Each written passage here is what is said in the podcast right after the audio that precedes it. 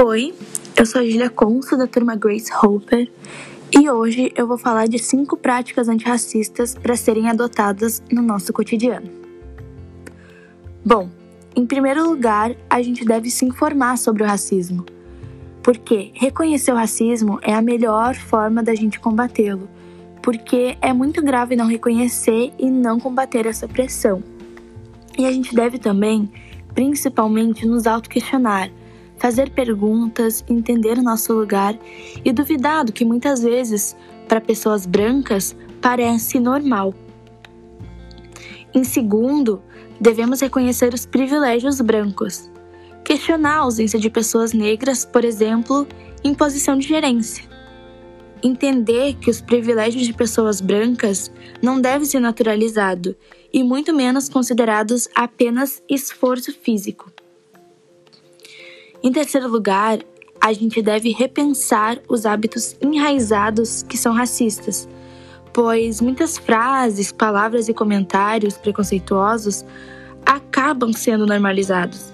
E a gente tem exemplos como a palavra denegrir e a frase a crise tá preta.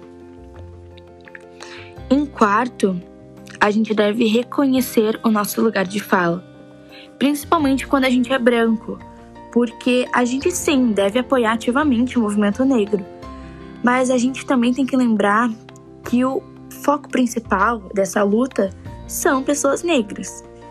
Então a gente não pode tirar o lugar de fala de uma pessoa negra que passa pela situação e realmente entende o racismo, entende porque ela passa, né?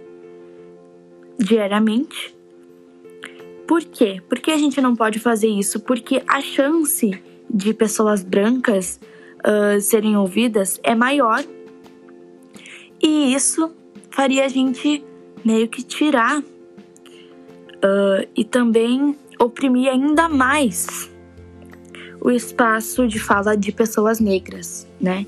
Então, quando tem isso, a gente sempre deve dar preferência à pessoa oprimida, à pessoa que entende mais sobre o assunto. Em quinto lugar, a gente deve combater a violência racial, denunciar atos racistas e também não permitir insultos preconceituosos.